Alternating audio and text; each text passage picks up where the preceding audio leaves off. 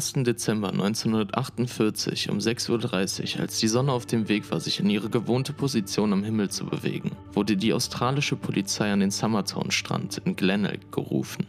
Sie trafen auf die Leiche eines Mannes, der im Sand lag mit seinem Kopf angelehnt an die steinige Wand, die den Strand von der Promenade trennt. Seine Beine waren gestreckt und seine Füße gekreuzt. Wäre keine Polizei im Spiel gewesen, hätte man denken können, ein Mann hätte zu viel gefeiert, den Weg zu seinem Motel nicht gefunden und anstatt durch die kleine Stadt zu irren, sich in eine seelenruhige Position gebracht, um das tägliche Spektakel des Sonnenuntergangs in Glenelg zu bewundern und wäre dabei eingeschlafen. Tatsächlich dachten auch die Zuständigen anfangs, dass der Mann im Schlaf gestorben ist und es sich um eine natürliche Todesursache handelt. Jedoch entwickelte sich der Fall in den nächsten Monaten durch die Autopsie und die Sachen, die der Mann bei sich trug, zu einem der bekanntesten ungelösten Mysterien Australiens. Jahrzehntelange Ermittlungen, weltweite Berichterstattungen und hunderte Hinweise der Bevölkerung machen das Rätsel des Mannes zu einem merkwürdigen, problematischen und komplexen Fall mit vielen Informationen und Fehlinformationen. Der Fall wurde unter dem Namen The Summertone Man und Tamam Shud bekannt. Letzteres geht auf eine Sache, die er bei sich trug, zurück und wird später in dem Video erklärt.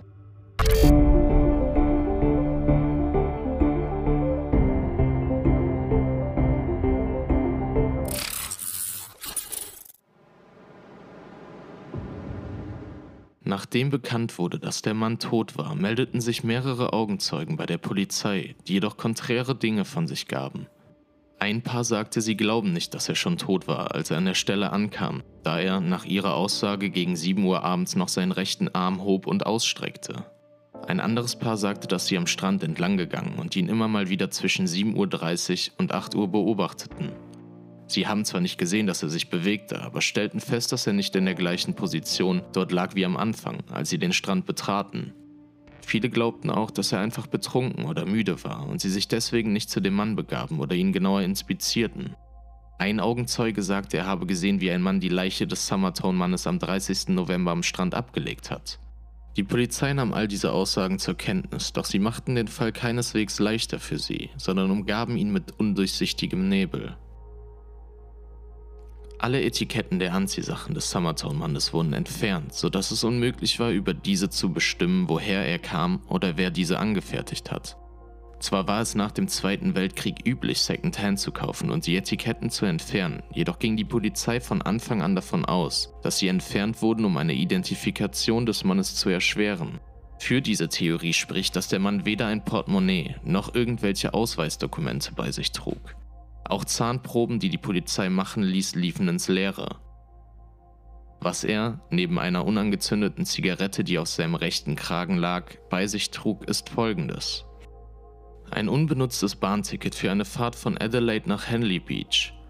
Glenelg ist ein Vorort von Adelaide und liegt ungefähr 11 Kilometer vom Tatort entfernt.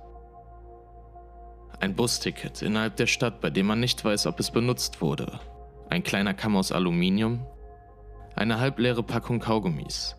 Eine Zigarettenpackung, die noch sieben Zigaretten beinhaltete und von der Marke Army Club, einem englischen Zigarettenhersteller war und eine viertelvolle Box Streichhölzer von der Marke Bryant May, ebenfalls eine englische Marke. Am Tag seines Todes trug er ein weißes T-Shirt, eine Krawatte, eine braune Hose, Socken und Schuhe. Eine Information, die eigentlich keinen Inhalt hat, die ich aber vollständigkeitshalber nennen möchte. Seine zweireihige Jacke hingegen, die er über seinem braunen Pullover trug, wird nach Berichten der Polizei als amerikanischen Schnittes bezeichnet. Die Pathologie beschrieb das Aussehen des Mannes als britisch und sagte, dass sie glauben, er wäre zwischen 40 und 45 Jahren alt. Er war glatt rasiert und in einer hervorragenden körperlichen Verfassung. Der Unbekannte war 1,80 Meter groß, hatte graue Augen und blond-rotes Haar. Seine breiten Schultern verwiesen auf seine gute körperliche Verfassung. Zudem hatte er kleine Hände, die keine Spuren auf harte körperliche oder handwerkliche Arbeit aufwiesen. Seine Fuß- und Beinmuskulatur war vergleichbar mit der eines Balletttänzers oder einer Frau, die täglich hohe Schuhe trägt.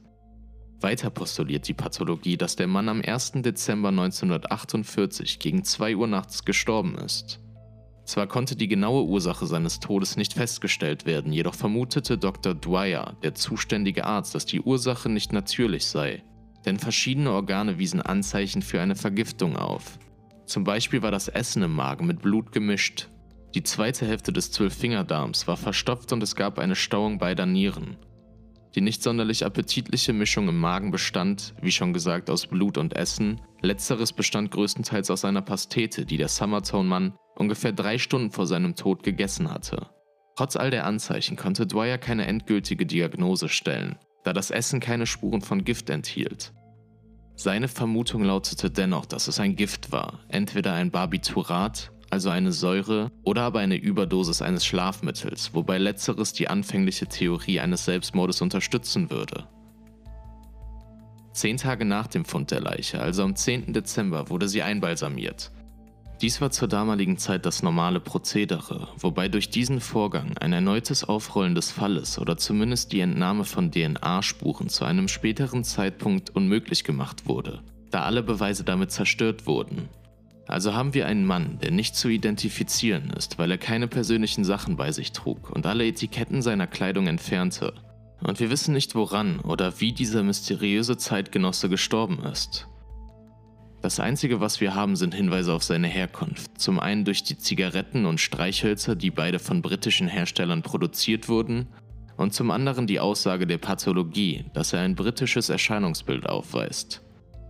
Aufgrund dieser Information kontaktierte die australische Polizei das FBI und Scotland Yard, um Bilder des Mannes mit ihren Datenbanken abzugleichen und alle Eventualitäten durchzugehen. Ohne Erfolg. Der Mann blieb nicht zu identifizieren und es gab keine weiteren Hinweise, die das Rätsel des Mannes lösen konnten.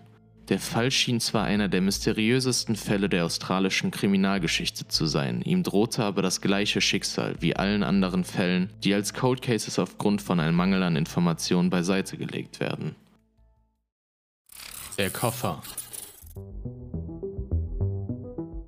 Jedoch meldete sich am 14. Januar 1949 ein Angestellter des Adelaide Bahnhofs bei der Polizei. Er meldete einen Koffer, der am 30. Dezember dort abgegeben und nicht abgeholt wurde. Wie an der Kleidung des Summertone-Mannes wurden auch im Koffer alle Etiketten entfernt, woraus die Polizei schloss, dass er mit hoher Wahrscheinlichkeit dem toten Mann gehörte. In dem Koffer befanden sich mehrere Sachen. Einige Anziehsachen, Hausschuhe in der Schuhgröße 40, Rasierutensilien, ein kleiner Schraubenzieher, ein kleines scharfes Messer, ein quadratisches Stück Zink, welches wahrscheinlich zum sicheren Transport des scharfen Messers benutzt wurde, und Stifte, Papier und Briefe.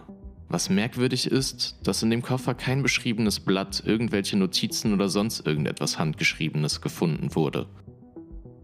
Zwar wurden auch die Etiketten der Kleidung, die sich im Koffer befanden, entfernt, jedoch fand die Polizei den Namen T. Keen auf einer Krawatte, Keen auf einem Wäschebeutel und Keen ohne ein E am Ende auf einem Unterhemd. Auf diesem Unterhemd befanden sich auch drei Marker von einer Reinigungsfirma. Nach Meinung der Polizei gab es nur zwei Theorien zu dem Namen, die auf den Sachen gefunden wurden. Entweder der Mann, dem die Sachen gehörten, vergaß diese zu entfernen, oder aber er hat sie mit Absicht draufgelassen, um den oder die Finder des Koffers auf eine falsche Fährte zu locken. Um ihre erste Theorie zu überprüfen, durchsuchten sie alle vermissten Anzeigen aller englischsprachigen Länder, in der Hoffnung, den Namen Keen dort zu finden. Und es wäre nicht eins der größten Mysterien Australiens, wären sie bei ihrer Suche erfolgreich gewesen. Auch die Marker der Reinigungsfirma konnten nicht identifiziert werden. Das Einzige, was die Polizei durch den Fund des Koffers herausfinden konnte, war, dass die Machart des Koffers und eines Mantels auf eine Herstellung in den USA hindeuteten. Der Mantel wurde nicht importiert, was bedeutet, dass der Mann entweder selbst in den USA war oder diesen von jemandem bekommen oder abgekauft hat. Weil immer noch keine wirklichen Fortschritte in den Ermittlungen gemacht wurden, versuchten sie die Schritte des Mannes anhand der Tickets, die er bei sich trug, zurückzuverfolgen, was jedoch ein großes Maß an Spekulation beinhaltete. Sie gingen davon aus, dass er von Melbourne, Sydney oder Port Augusta aus den Zug nach Adelaide nahm Dort angekommen machte er sich auf den Weg zum öffentlichen Stadtbad, wo er sich duschte und rasierte. Letzteres ist reine Spekulation, da keine Eintrittskarte zum Stadtbad bei ihm oder im Koffer gefunden wurde. Als er fertig war, ging er zurück zum Bahnhof und kaufte sich ein Ticket für die Bahn nach Henley Beach. Wie wir wissen, verpasste er aus irgendeinem Grund die Bahn, weswegen er seinen Koffer einschloss und den nächsten Bus nach Glenelg nahm. Eine schöne Analyse seiner letzten Stunden, mehr aber leider auch nicht da die Spekulationen die Motivation hinter dem Tod des Summertone-Mannes nicht offenbarten und den Fall kein Stück weiterbrachten, da die wichtigen Fragen immer noch nicht geklärt waren. Wer war der Mann? Wieso wollte er nicht identifiziert werden? Woran und warum ist er gestorben? Die Exhumierung. Die Polizei bewertete ihre Nachverfolgung genau wie ich sie bewerte. Unzufriedenstellend und veranlasste deswegen eine Exhumierung der Leiche, die mehrere Wochen zuvor vergraben wurde. John Burton Cleland führte die Exhumierung durch und stellte fest, dass die Schuhe des Verstorbenen ungewöhnlich sauber waren und sie so aussahen, als wären sie kurz vor seinem Tod gesäubert worden. Diese Tatsache spielte den Spekulationen der Polizei, welche nachher durch Glenneck lief und sich selbstständig an den Strand bewegte, nicht in die Karten. Dazu kommt, dass bei der erneuten Autopsie festgestellt wurde, dass es keine Spätfolgen gab, die die Theorie der Vergiftung bestätigten. Zumindest keine Spätfolgen bekannter Gifte. Deswegen wurde Cedric Stanton Hicks, Professor der Physiologie und Pharmazie der Universität von Adelaide, hinzugerufen. Dieser sagte, dass es bestimmte Gifte gibt, die schon in einem so geringen Maß tödlich sind, dass es schwierig, wenn nicht sogar unmöglich ist, sie nachzuweisen. Er gab dem Gerichtsmediziner die Namen der zwei Gifte, die er für wahrscheinlich hielt. Die Bevölkerung hingegen erfuhr erst 1980 von diesen, da sie zuvor noch zu leicht für jedermann zu beschaffen waren und Cedric Stanton Hicks nicht das Risiko eingehen wollte, der breiten Bevölkerung eine Anleitung zum perfekten Mord auszuhändigen. Später wurden die Namen veröffentlicht. Es handelte sich zum einen um digitales Glykosid, kurz Digitales, das in Fingerhüten enthalten ist und in hohen Dosen verschiedene Herzrhythmusstörungen auslöst und schließlich zum Tod führt, und zum anderen um G-Strophantin, welches bei höheren Dosen den zellulären Natrium- und Calciumgehalt mindert und letztendlich zum Tod führt. Kleiner Funfact am Rande. G-Strophantin mindert die Giftwirkung von Digitalis, da sie zellulär gegensätzlich wirken. Das heißt, wir können auf jeden Fall sagen, dass er nicht beide Gifte gleichzeitig verabreicht bekommen hat. Hicks sagte nach der vollendeten Autopsie, dass die Tatsache, dass der Summertone-Mann sich nicht erbrochen hat, das einzige sei, was die Vermutung auf Gift ins Wanken bringt. Zwar gab es schon Fälle, bei denen sich die Opfer nicht erbrachen, jedoch konnte er aufgrund dessen damals, Zitat, kein ehrliches Fazit attestieren. Wenn er aber vergiftet wurde und das Gift erst sieben Stunden nach der Einnahme zum Tod führte, dann wäre die Wahrscheinlichkeit groß, dass man keine Spuren mehr im Körper finden würde. Abschließend sagte Cedric Stanton Hicks, dass er vermutete, dass der tote Mann vergiftet wurde, wahrscheinlich mit einem Glukosid. Er ging also davon aus, dass er ermordet wurde, betonte aber, dass es seine rein subjektive Spekulation sei und er nicht mit Sicherheit sagen kann, woran der unbekannte Mann gestorben ist. Immer noch tappten die Verantwortlichen im Dunkeln und mit der Beweislast, die gegeben war, gab es keine Hoffnung auf einen kleinen Funken Licht. Jedoch wussten sie zu dem Zeitpunkt noch nicht, welche Hinweise noch auf sie zukommen werden.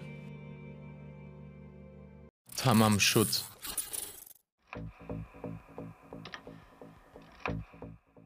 Im April 1949 wurden die einstigen Habseligkeiten des Summertone-Mannes erneut untersucht und in einer versteckten zusätzlichen Hosentasche, die die Beamten zuvor übersehen hatten, fanden sie ein kleines zusammengerolltes Stück Papier. Die zwei Wörter, die darauf standen, sollten dem damals noch unter dem Namen The Summertone Man bekannten Fall einen neuen Namen geben. Tamam Shud. Diese zwei Wörter wurden an die örtliche Bibliothek gegeben und dort übersetzt. Tamam Shud bedeutet auf Persisch sinngemäß beendet oder das Ende. Es stellte sich heraus, dass der kleine Papierfetzen Teil der letzten Seiten eines Buches mit dem Namen Die Rubaiyats von Omar Khayyam ist. Die Rückseite des Papiers war unbeschrieben. Die Polizei veröffentlichte ein Bild von ihrem neuen Hinweis und suchte auf nationaler Ebene nach dem Buch, aus dem er gerissen wurde. Tatsächlich wurde nach kurzer Zeit das gesuchte Buch gefunden. Der leitführende Detective Sergeant Lionel Lean verwendete für Zeugen immer Pseudonyme, um ihre Privatsphäre zu schützen.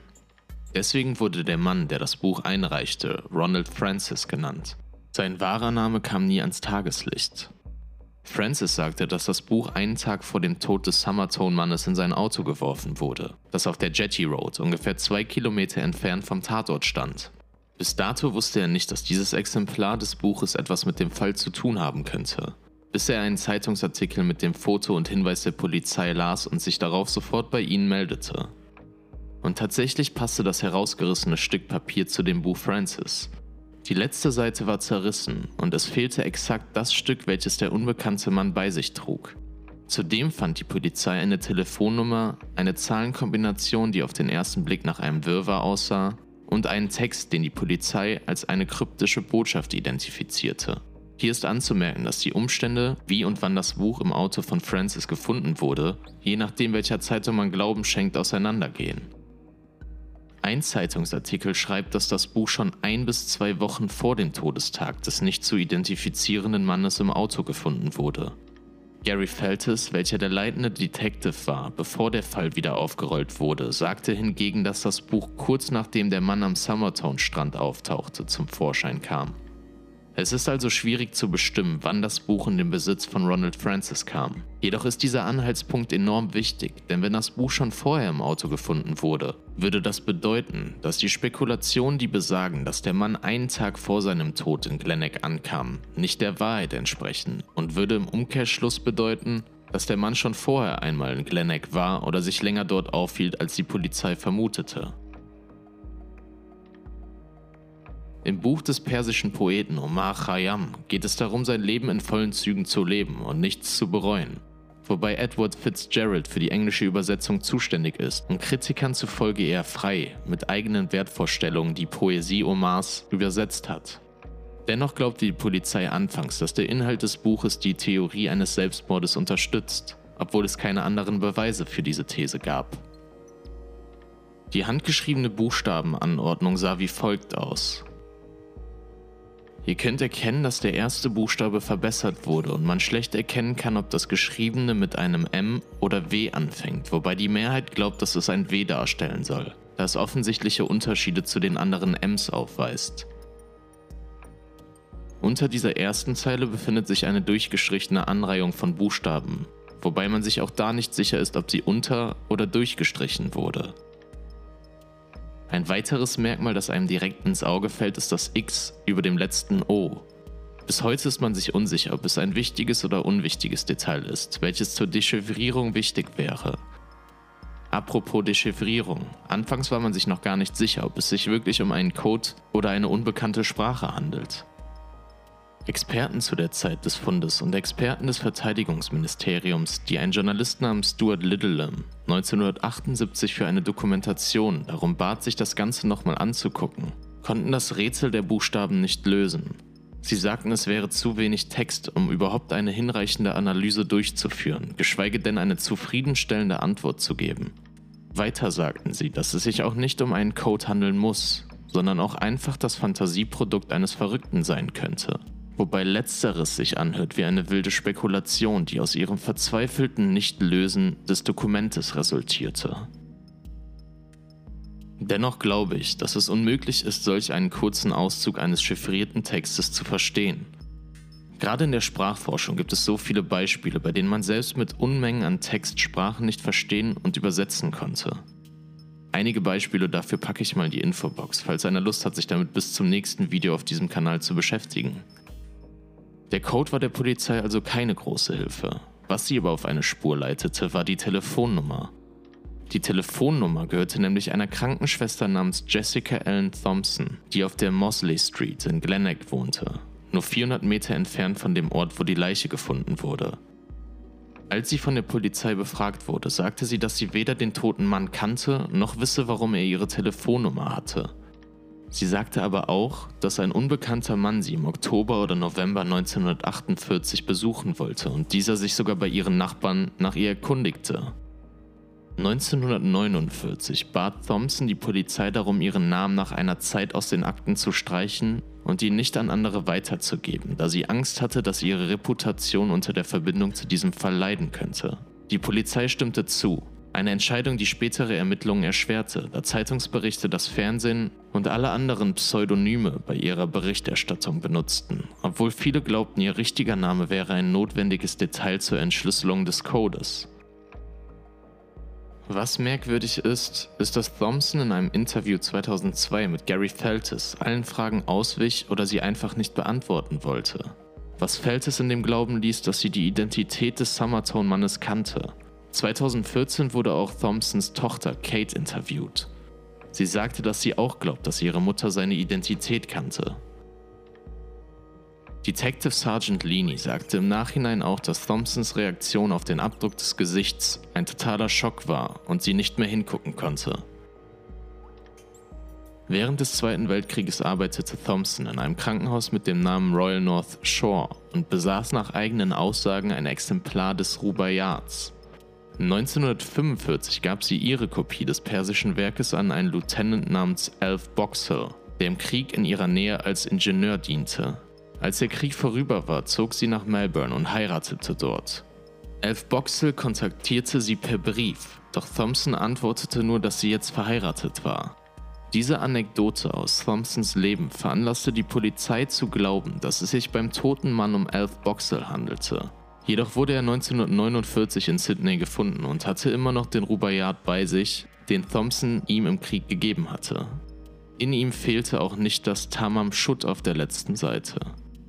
Aufgrund der medialen Präsenz könnte man denken, er hat sich einfach einen neuen und damit ein Alibi gekauft. Jedoch unterzeichnete Thompson die erste Seite mit Justine und schrieb den 70. Vers des Buches darunter. In der Tat, in der Tat legte ich Buße oft. Ich schwöre, doch war ich nüchtern, als ich schwor? Und dann, und dann kam der Frühling, und mit einer Rose in der Hand wurde meine fadenhaftige Buße Stück für Stück zerrissen. Spionage Fangen wir mit der Theorie an, die viele in den Kommentaren und ich selbst auch für am wahrscheinlichsten halten. Der Summerton-Mann war ein Spion. Es gibt viele Fakten, die für diese Theorie sprechen, aber auch einige, die dagegen sprechen. Alleine die Tatsache, dass zwei Männer, die anscheinend auf irgendeine Weise Kontakt mit Thompson hatten, das gleiche Buch besaßen, erscheint verdächtig. Weiter sagte Thompson, dass ein Mann, den sie nicht kannte, sie im Oktober oder November 1948 aufsuchen wollte. Dieser Mann war augenscheinlich der Summertown-Mann. Und wieso sollte ein Mann, der sie nicht kannte, genau sie besuchen wollen und bei sich das gleiche Buch tragen, welches Thompson einem anderen Mann im Zweiten Weltkrieg gegeben hat? Dazu kommt, dass die zuständige Polizei sagt, dass sie, als sie den Abdruck des Summertown-Mannes sah, fast ohnmächtig wurde. Im Interview 2002 mit Gary Feltes wich sie allen investigativen Fragen zum Summertown-Mann aus und selbst ihre Tochter glaubte, dass sie die Identität des Mannes kannte. Wahrscheinlich sagte Jessica Thompson also nicht die Wahrheit. Aber warum? Warum wollte sie die Identität des Summertone-Mannes schützen, obwohl die Beweislast, dass sie ihn kannte, retroperspektiv so erdrückend ist? Waren alle drei, also Alf Boxel, der Mann, der die Kopie des Rubaiyats von Jessica im Zweiten Weltkrieg bekam, Jessica selbst und der Summertone-Mann Spione? Und durften sie vielleicht aus Sicherheitsgründen oder einer Verschwiegenheitsklausel nicht sagen, was damals im Dezember 1948 wirklich passierte. Zur damaligen Zeit vermuteten die USA und England sowjetische Spione in Australien. Ein Grund dafür soll die Womora-Sperrzone gewesen sein, in welcher in den 50er und 60er Jahren hochsensible Nuklearwaffen Englands getestet wurden. Die Womora-Sperrzone liegt nur etwa 300 Kilometer von Glenelg entfernt. Auch kurz nach dem Tod des Summertone-Mannes war die Theorie, dass es sich um einen konspirativen Spionagefall handelt, aktuell. Und die Tatsache, dass Thompson und Boxell zu den Vorwürfen schwiegen, feuerte diese nur weiter an. Jedoch erlischt die Flamme so schnell wie ein kleines Feuer bei Regen, da keine weiteren Informationen zutage gefördert wurden. Und der Fall, nachdem auch das Tamam Schutt, der Rubaiyat und die Telefonnummer Thompsons den Fall nicht weiter voranbrachten, beiseite gelegt wurde. Immer wieder wurde der Fall aufgerollt, wenn neue Informationen dazu kamen. Und immer wieder dachten Hobbydetektive und die offiziellen Behörden, dass es jetzt endlich soweit war und das größte Mysterium Australiens gelüftet wird. So auch in den 70er Jahren, als Alf Boxer sich zu einem Interview breitschlagen ließ, welches national ausgestrahlt wurde. Er gab zwar zu, im Zweiten Weltkrieg für einen Geheimdienst gearbeitet zu haben, sagte aber auch, dass seine geheimdienstliche Vergangenheit nichts mit dem Fall des Summertown-Mannes zu tun hat. Weiter sagte er, Zitat, ist das nicht eine etwas melodramatische These? Aber Boxels Versuch, die populäre Theorie herunterzuspielen, brachte so viel wie ein aus dem Abseits geschossenes Tor, rein gar nichts. Die Stimmen, dass es sich um eine verdeckte konspirative Geschichte aus dem Kalten Krieg handelt, wurden nur lauter. Aber was spricht abgesehen von den etwas haltlosen Dingen, die bisher genannt wurden, für die Spiontheorie?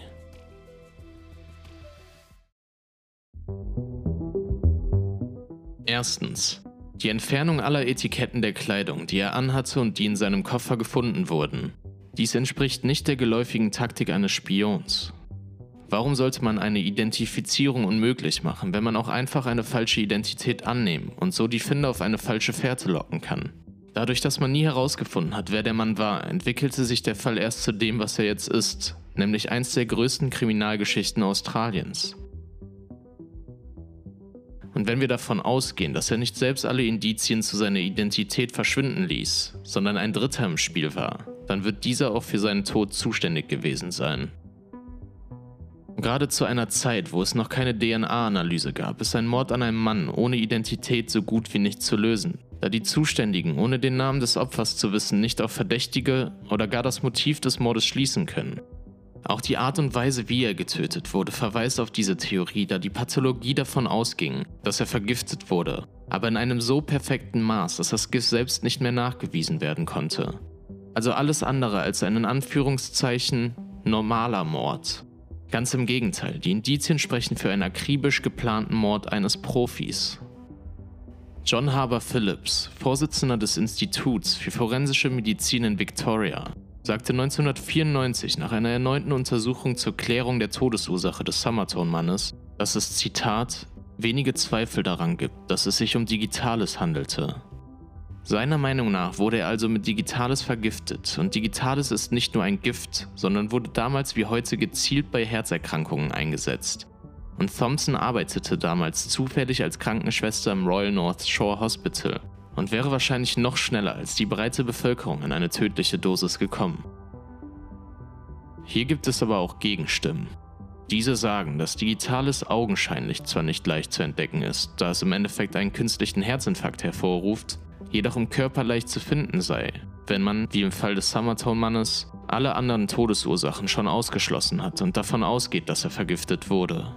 Wenn es aber nicht Digitales war, was dann? Gerade zur Zeit des Zweiten Weltkrieges und im Kalten Krieg wurde von geheimdienstlichen Institutionen an Giften geforscht, die schwer oder gar nicht nachgewiesen werden konnten. So wurde zum Beispiel in Russland das bekannte Laboratorium Nummer 12 1921 von Wladimir Lenin genau für solche Zwecke ins Leben gerufen. In diesem und natürlich auch in westlichen Einrichtungen dieser Art sollten Gifte entdeckt und erfunden werden, die so wirken, dass es nach einer natürlichen Todesursache des menschlichen Zieles aussieht. Vielleicht wurde der Summertone-Mann mit solch einem Gift ermordet, als seine Deckung aufflog und entweder westliche Geheimdienste ihn als KGB-Spion entlarvten oder andersherum. Die Indizien für die Spiontheorie enden hier aber noch nicht. Wenn man einen Spionagefilm schreiben würde, würde man auf jeden Fall dem Protagonisten seiner Story irgendwann einen kryptischen Text vor die Nase werfen, welcher ihn in der weiteren Handlung vorantreibt. Im Fall des Summertone-Mannes bestand sie aus 50 Zeichen und sorgt seit ihrem Aufkommen für hitzige Debatten. Wie im ersten Teil der Dokumentation schon erwähnt, konnten selbst Kryptologen des Verteidigungsministeriums das Geheimnis, welches die Zeichen umgab, nicht lüften. Es gibt zwar auch zahlreiche Lösungsvorschläge hartnäckiger Hobbydetektive, jedoch so viele, dass ich gar nicht wusste, welche ich hier als Beispiel anbringen soll. Wenn wir aber davon ausgehen, dass die Nachricht in Englisch chiffriert und dechiffriert werden kann, dann ist die sprachwissenschaftliche Analyse von Professor Derek Abbott der Adelaide Universität ein interessanter Ansatz. In seiner Analyse postuliert er, dass die Frequenz, in der die Buchstaben auftauchen, eher den ersten Buchstaben englischer Wörter entsprechen, als dass der kryptische Text eine eigene englische Geheimsprache ist. Professor Derek Abbott hat es sich zu seiner Lebensaufgabe gemacht, den Fall zu lösen. Er arbeitet mit Pathologen und Kryptologen zusammen, hat die Augenzeugen ausfindig gemacht, welche die Leiche entdeckt haben, und sie befragt. Er war auch derjenige, der die wahre Identität von Jessica Thompson aufgedeckt hat. Ich hatte im ersten Teil der Dokumentation erwähnt, dass sie darauf bestand, dass ihr voller Name aus den Akten der Polizei gelöscht wird. Das einzige, was dem semi-professionellen Detektiv blieb, war die Unterschrift im Rubaiyat 11 Boxels. Zu den Ergebnissen des kryptischen Textes passt der Einwurf der kryptografischen Abteilung der australischen Marine, welchem nach die Buchstaben Anfangsbuchstaben bestimmter Auszüge aus Büchern oder Versen sind. Und Buchverschlüsselungen sind, seitdem es Bücher gibt, eine verbreitete Methode geheimer Verbände, um Nachrichten für die breite Masse unzugänglich zu machen. Der Grundgedanke ist einfach. Der Schlüssel für die Anführungszeichen verschlossene Botschaft ist eine bestimmte Passage eines Buches. Meist wird impliziert, dass die Partizipierenden der Ver- und Entschlüsselung die gleiche Ausgabe des Buches benutzen. Die gleiche Auflage des Rubaiyats kam zweimal in der Geschichte vor. Könnte es also sein, dass er als Hilfsmittel zur Ver- und Entschlüsselung diente? 1945 gab es in Sydney noch einen ähnlichen Fall, bei dem ein Mann namens George Marshall ebenfalls durch eine Vergiftung starb und den Rubaiyat bei sich trug. Auch das Jahr 1945 sollte euch bekannt vorkommen, nicht nur weil in diesem Jahr der Zweite Weltkrieg endete, sondern auch weil Thompson und Boxell sich zu dieser Zeit in Sydney aufhielten. Rein theoretisch wäre die Möglichkeit gegeben, dass sie auch etwas mit dem Tod von George Marshall zu tun haben. Also haben wir zwei Morde, die vermutlich auf gleiche Weise vonstatten gingen und drei Kopien des Rubaiyats. Einmal die Kopie George Marshalls in Sydney, das Exemplar, welches Jessica Thompson Elf Boxell gab, und der Rubaiyat, aus dem das Tamam Schutt gerissen wurde, welches der Summertone-Mann bei sich trug.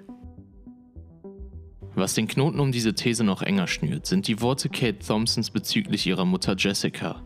Kate hatte ständig das Gefühl, dass ihre Mutter etwas mit dem Tod des Summertone-Mannes zu tun haben könnte. In einem Interview 2013 sagte sie, dass ihre Mutter ihr sagte, dass sie weiß, wer der Summertone-Mann ist. Da der Fall aber über die Zuständigkeitsebene der Exekutiven der USA hinausgeht, konnte sie sich nicht weiter dazu äußern. Wenn das Gesagte Kates stimmen sollte, dann wäre die Beweislast nicht nur erdrückend, sondern stichfest, denn es gibt genügend Beispiele russischer Schläfer in den USA, die ein ganz normales Leben führten und bei denen niemand jemals auf die Idee gekommen wäre, dass sie nur auf bestimmte Anweisungen warten, um aktiviert zu werden. Vielleicht war Jessica Thompson einer dieser russischen Schläfer und operierte klammheimlich in Australien für mehrere Jahrzehnte. Wahrscheinlich ist diese Zusammenfassung nicht ganz zufriedenstellend, jedoch behaupte ich, auch wenn wir keine handfesten Beweise haben, dass die genannten Punkte alle sehr auf eine Spionageangelegenheit hindeuten. Inwiefern Boxell und Thompson eine Rolle in der Ermordung des Summerton-Mannes spielen, wird leider weiterhin ein Geheimnis bleiben.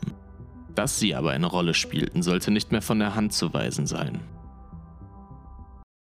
THC Nicht nur die erste Theorie gleicht einem Hollywood-Drehbuch, sondern auch die zweite und diese vielleicht sogar noch mehr. Dieser Theorie nach ist der Tod des Summerton-Mannes mit dem Romeos zu vergleichen, wobei letzterer nur glaubte, jemanden Liebe zu schenken, der sie nicht erwidert. Einer Zeugenaussage nach klopfte ein unbekannter Mann an der Haustür Jessicas einen Tag vor dem Tod des Summerton-Mannes. Wenn diese Zeugenaussage stimmen sollte, dann wäre es mit großer Wahrscheinlichkeit der Summerton-Mann gewesen. Und wie wir wissen, hat Jessica gerne Kopien des Rubaiyats an Männer gegeben, die sie kennenlernte. Und da die Telefonnummer Jessicas in dem Exemplar des Summerton-Mannes gefunden wurde, können wir davon ausgehen, dass die beiden sich irgendwann kennenlernten. Der Pinsel, der bei den Sachen im Koffer des Summertone-Mannes gefunden wurde, deutet auf die Seefahrt hin. Vielleicht war der Unbekannte ein Seefahrer. Vielleicht hatten die beiden ein kurzes Liebesverhältnis, auf welches hin Jessica ihm den Rubaiyat als Erinnerung an ihre gemeinsame Zeit gab. Natürlich wäre es eine tragische Geschichte, dass die Frau, die er zu einer gewissen Zeit liebte und die ihm eine Möglichkeit zur späteren Kontaktwiederherstellung in Form eines Buches mit ihrer Telefonnummer darin gab, ihn abwies, da sie sonst in eine unangenehme Erklärungsnot geraten wäre oder ihn einfach nicht liebte. Was diese Theorie jedoch ins Wanken bringt, ist der Tod des unbekannten Mannes. Hier wird es ein wenig spekulativ, es wird, aufgrund der postulierten Ergebnisse der Autopsie, wie zum Beispiel die Stauung der Nieren, davon ausgegangen, dass der Unbekannte schon schwerkrank in Glenneck ankam. Vielleicht war es sein letzter Wille, Jessica ein letztes Mal zu sehen. Eine kurze, aber intensive Liebesbeziehung, die er vielleicht als seine einzig wahre Liebe im Gedächtnis behielt. Kohärent mit der Aussage des Augenzeugen klopfte er bei Jessica. Mit dem letzten Klopfen schien er die Zeit zurückzuspulen. Bilder blitzten vor seinem geistigen Auge auf. Wichtige und unwichtige, schöne und traurige, doch alle hatten sie etwas gemeinsam. Jessica kam nicht in ihnen vor. Geräusche hinter der verschlossenen Tür holten ihn zurück in die Gegenwart und er wusste wieder, warum er hier war. Er wollte die alten Erinnerungen, Erinnerungen, die mit der Zeit und seinem neuen Leben ohne Jessica verloren gegangen sind, zurückhaben. Er wollte noch einmal die vergessenen Gefühle, die für die Leere in seinem Herzen verantwortlich sind, fühlen. Sein Herz schlug komisch, als würde sich sein Herzschlag an die damalige Zeit erinnern, als er noch jung war. Es schlug schneller. Er fühlte sich lebendig. Jessica, sagte er. Jessica fühlte nicht wie er. Sie war gestresst. Sie wollte, dass er so schnell verschwindet, wie er gekommen war. bevor irgendwer sie zusammen sieht und sie in Erklärungsnot gerät. Doch wenn sie zu vorschnell wäre, würde er eine Szene veranstalten. Also lud sie ihn zum Abendessen ein und machte ihr Leibgericht, eine Pastete. Sie aßen zusammen und sprachen über alte Zeiten. Seine Worte gehüllt in Pastelltönen, ihre eher chromatisch gefärbt, wie alte Bilder ihrer Großeltern, zu denen sie keine Verbindung mehr hatte und die für sie keine Rolle mehr spielten. Nach dem Essen war er plötzlich ganz bleich und meinte, er müsse sich hinlegen. Danach wird es ihm sicherlich besser gehen, sagte er. Sie hielt nicht viel von der Idee. Wenn er aber danach gehen würde, wäre es ihr recht. Er stimmte zu. Doch irgendetwas passierte im Schlaf. Er gab komische Geräusche von sich und wachte nicht mehr auf. Sie rüttelte ihn. Doch auch nach mehreren Minuten gab er kein Lebenszeichen von sich. Der Summertone-Mann starb bei Jessica Thompson zu Hause, nachdem er ihre Pastete gegessen hatte. Und anstatt die Polizei zu rufen, entschied Thompson sich dafür, einem Freund Bescheid zu sagen, welcher die Leiche des Summertone-Mannes entsorgte.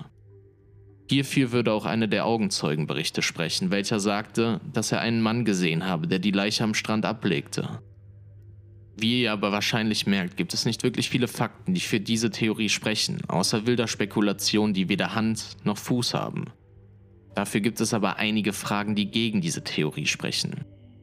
Wenn es wirklich nur ein, in Anführungszeichen, häuslicher Unfall war, Warum hat sich Jessica Thompson oder wer auch immer die Mühe gemacht, alle Spuren auf seine Identität zu vernichten? Warum hat sie das Buch nicht auf eine andere Art verschwinden lassen, anstatt es einfach in das Auto eines Fremden zu werfen? Und was hat es mit dem Code auf sich? H.C. Reynolds Nachdem das Bild des Summertone-Mannes in verschiedenen nationalen Zeitungen erschien, meldeten sich unzählige Personen darauf und sagten, sie wissen, wer der Mann sei. Alleine bis 1953 erhielt die Polizei 251 Lösungen für das Rätsel des Unbekannten. Und über den Zeitraum bis heute kamen unzählige dazu. Die meisten von ihnen sind haltlose Spekulationen und führten zu nichts mehr als Verwirrung und einer Stagnation der Arbeit der Polizei, da sie versuchten, jedem noch so abwegigen Hinweis nachzugehen. Doch ein Identifikationsvorschlag bereitet nach Meinung einiger Internetdetektive den ganzen Spekulationen ein Ende. 2011, also noch vor gar nicht so langer Zeit, meldete sich eine Frau beim Anthropologen Professor McKay Henneberg und zeigte ihm einen Militärausweis ihres Vaters. Das amerikanische Ausweisdokument zeigte ein Bild eines 18-jährigen alten Seemanns namens H.C. Reynolds. Henneberg sagte folgendes dazu.